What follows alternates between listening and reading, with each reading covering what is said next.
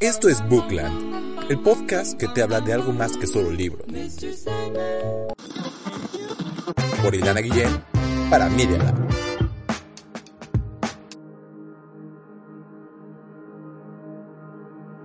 Es que cómo no va a ser la mejor interpretación del cine, la culminación a lo que hemos llegado y hemos trabajado. Las grandes adaptaciones literarias fueron hechas para que lo superaran y el lenguaje cinematográfico en efecto nos dieron estas obras maestras.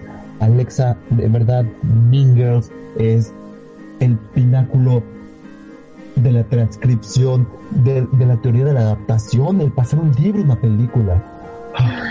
Eso es solo porque te gusta Rachel McAdams, no te hagas.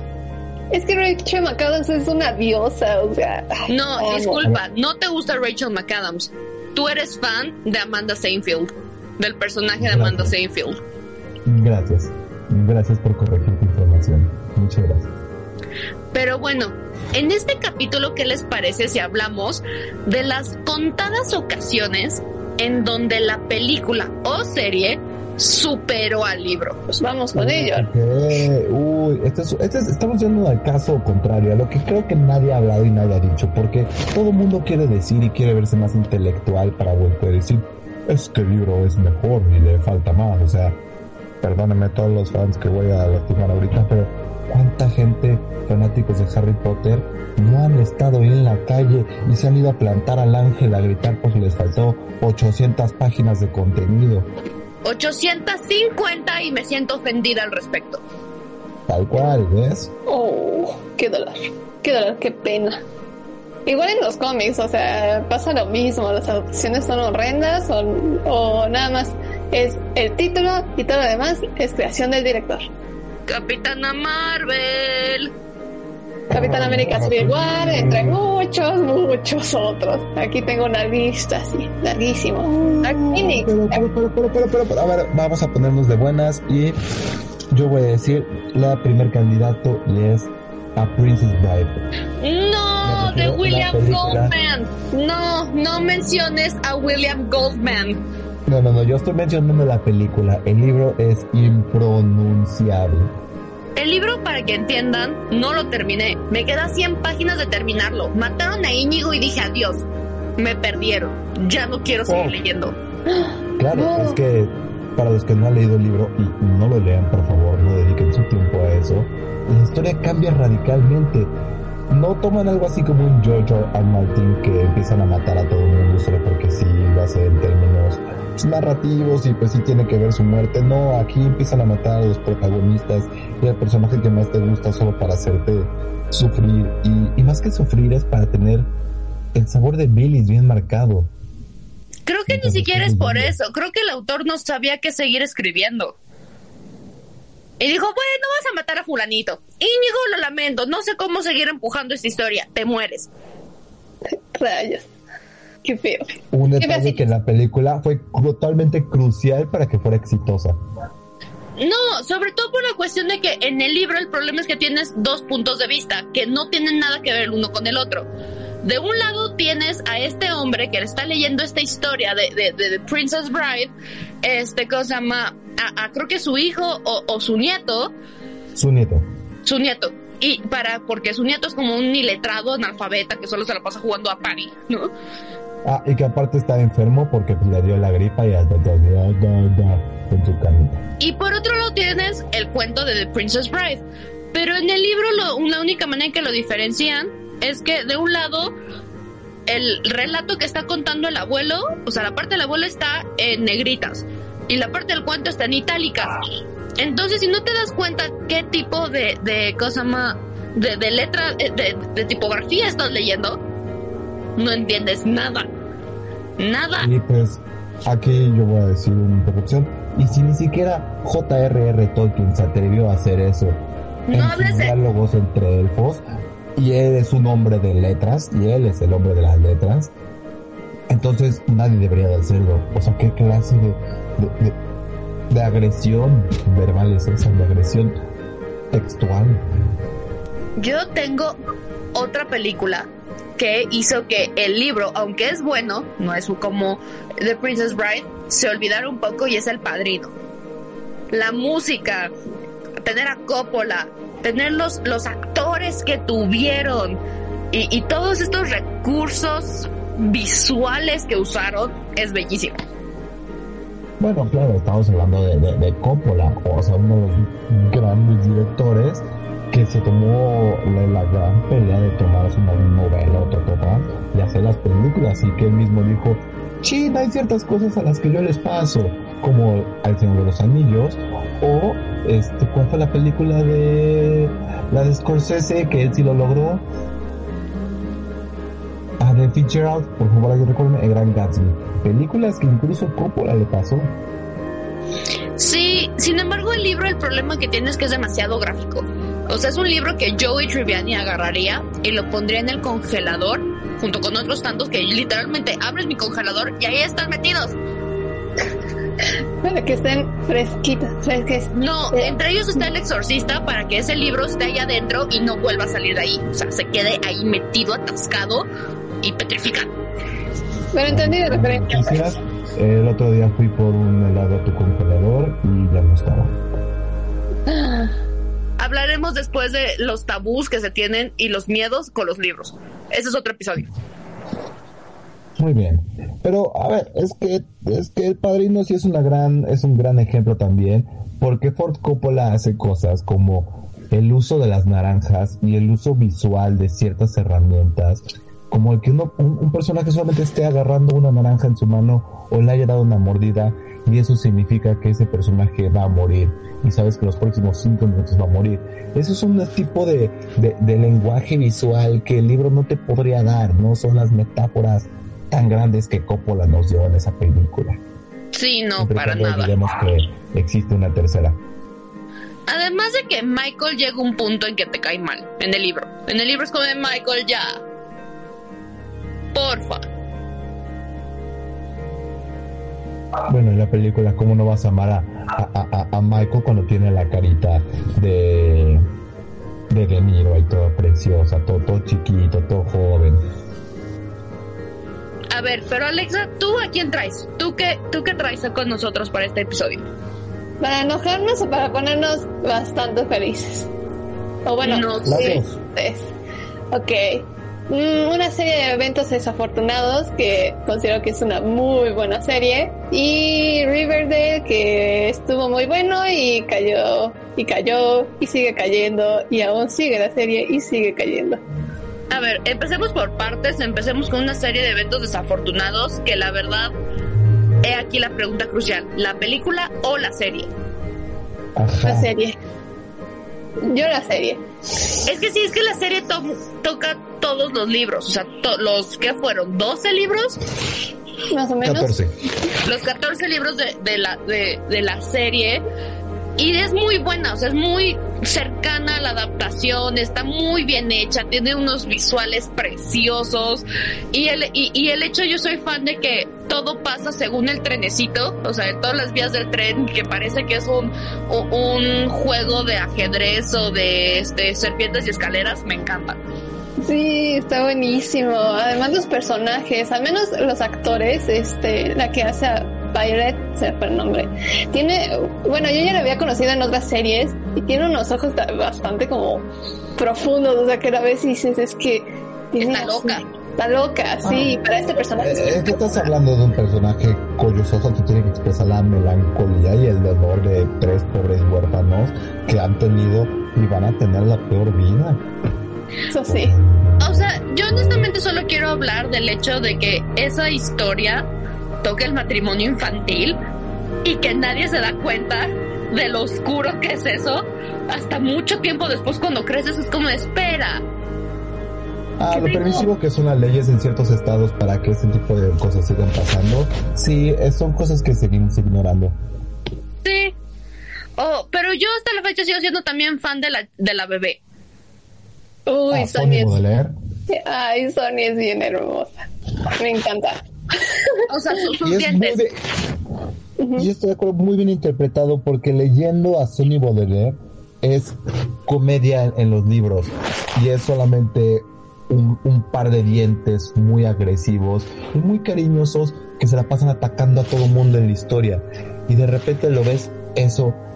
Y no ves a un bebé como hemos visto varios bebés, sino que vemos a un bebé tan carismático y tan agresivo que es muy divertido. Y siempre es muy bonito cuando le ponen los ojitos después de que muerde algo.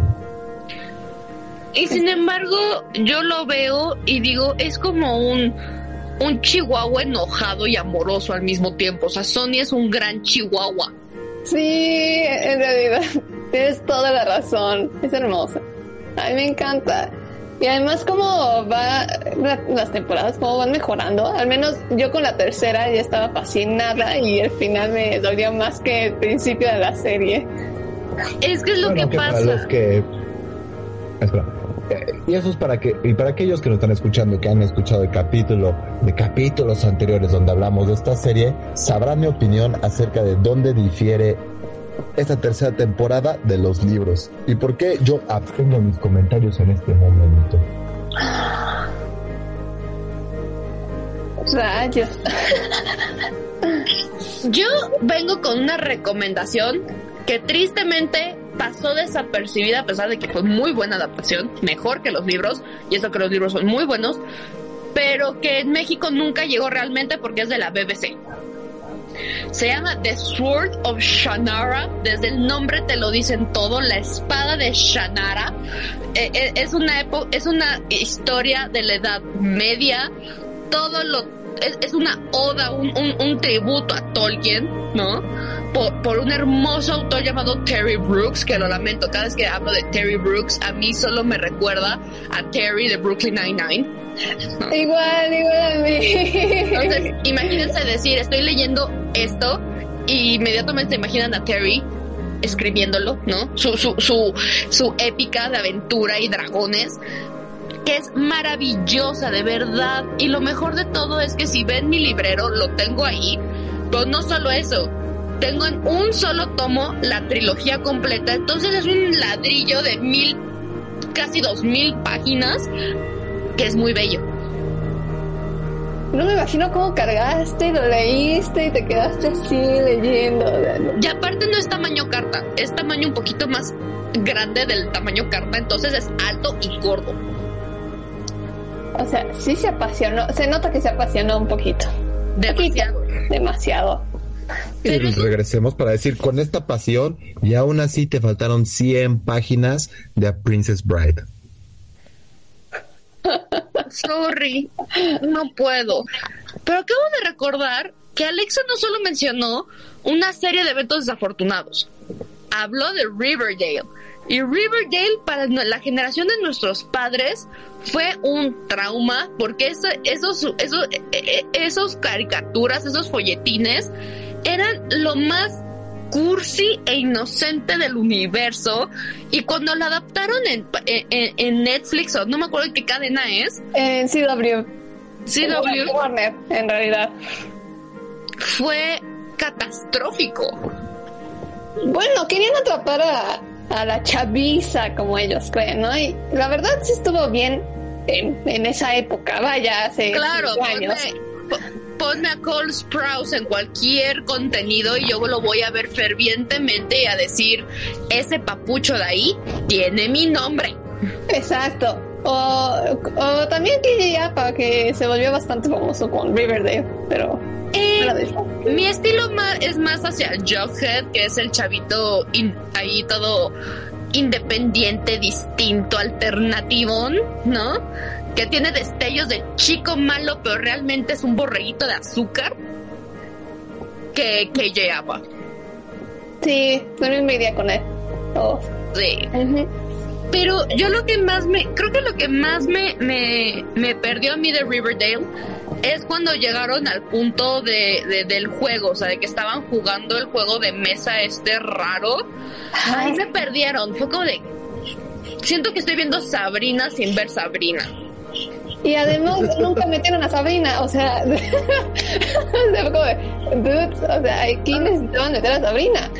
O sea, ya, yo ya no sabía si estaban, iban a hacer un crossover con, eh, eh, con Sabrina o Estaba confirmadísimo, pero cancelaron Sabrina, entonces Ujú. todo se fue o, o, o si realmente era lo, eh, los cristalitos estos que, que los hacían todos drogos, que lo estaban haciendo que vieran cosas. Yo ya no supe qué pasó, si eso era real, si no era real, si eran las drogas. Y después Archie se va a la cárcel y yo así de... Oye, Yo- ¿qué está pasando? Exacto, sí. Y sobre todo fue la, la imagen de decir que un niño bonito, de casa, mimado como Archie, sobreviviría más de una hora en una cárcel. No, es Me que perdieron. no. Fue como de me perdieron.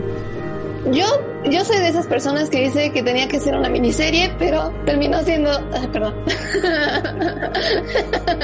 Se, se te metió Sabrina. Ahorita sé que quieres hablar ahorita de Sabrina, Alexa. Ahorita Me no. metió la tía Zelda, perdón, es que. Sí, no, Zelda, no, no. sí. ¿Cuál Zelda? Eh, te convertiste en Salem. Sí, en realidad. en realidad. Ay, pero yo soy de, de esas personas que la primera temporada se me hizo increíble. Bueno, yo, yo sí me, yo sí amo el suspenso. o sea, entonces es como de, wow, está muy buena la serie. Pero ya empezó la segunda temporada y fue como de, es que ya no cuadra. De, ya es otra cosa, ya no cuadra. Y ya de ahí, no, no, es que no sé cómo tiene tanta popularidad si es bastante malo, la verdad. O sea, creo que, bueno, todo el mundo entiende por qué se volvió popular e- ese show. Y es el hecho de que tienes lo de siempre, adolescentes calenturientos, intentando resolver cosas que no les corresponden y que aparte no es por nada, pero cambian de pareja como si estuvieran jugando el juego de las sillas. de las llaves. Ajá, también, también, También. el juego de las llaves, cualquiera. Pero parece, están peor que pareja de swingers. En realidad sí, ay no, está, está muy raro, es, ay, no sé, me, me enoja, o sea, es porque estaba muy, muy bueno y hicieron una cochinada, pero ahí sigue, ahí sigue esa cochinada ahí. Mientras, repre- mientras representen la adolescencia, el querer romper las reglas, la, eh, la obsesión que las chavas tenemos con el chico malo pero de buen corazón y de que los hombres les gusta decir es que le gusta a mi mejor amiga pero también le gusta a la chava guapa del- de la escuela o sí, soy todo un macho, va a seguir existiendo Riverdale. No, no, ya, por favor, ya no quiero más de esto. Porque además como que hacen otras historias y más y más y ya no cuadra. Luego se murió uno de los actores, de, bueno, al menos no de los principales, pero y de los papás, entonces.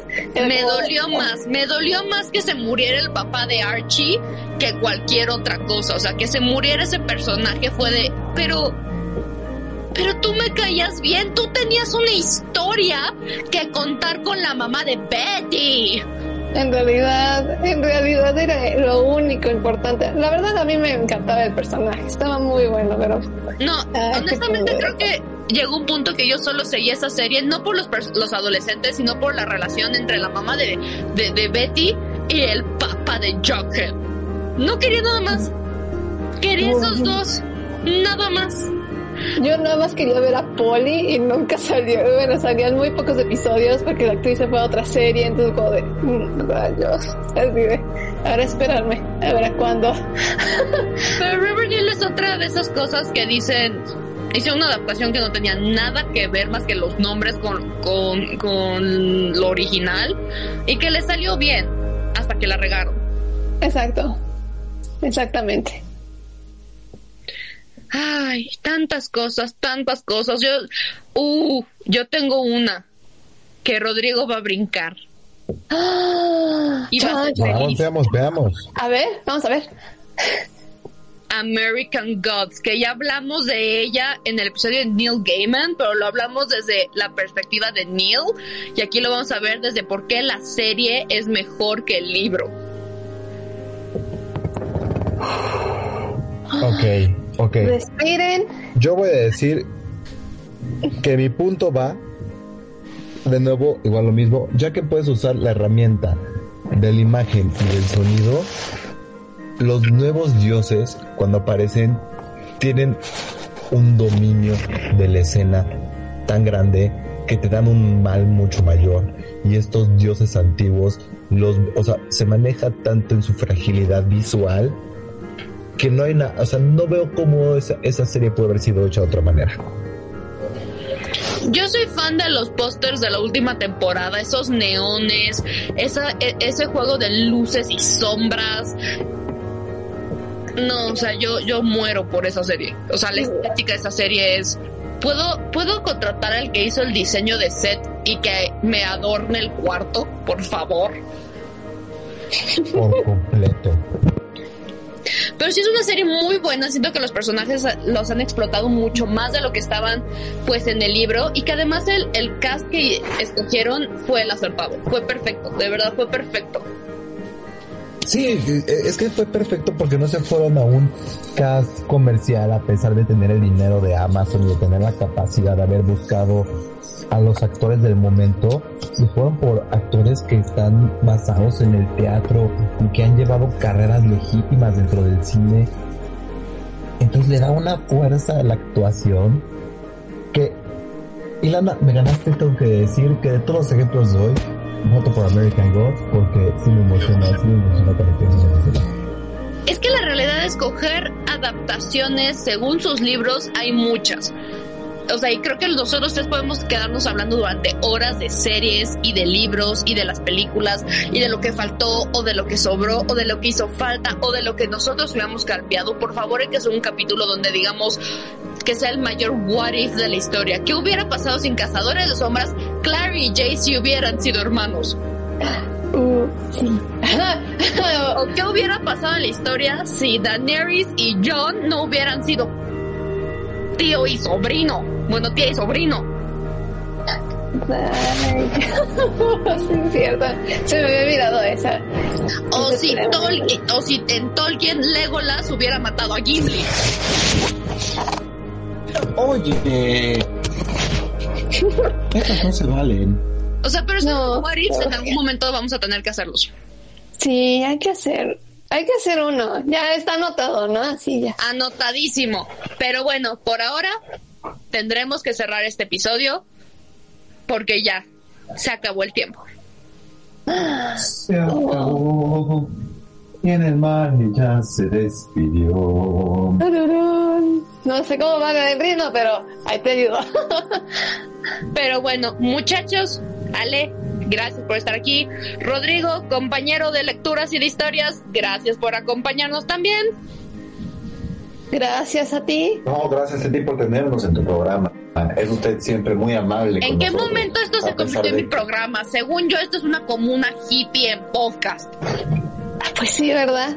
Pues es que por eso mismo nos estamos regalando la propiedad del programa entre nosotros tres. Claro. Pero bueno. Adiós. Adiós. Adiós. Esto es Bookland.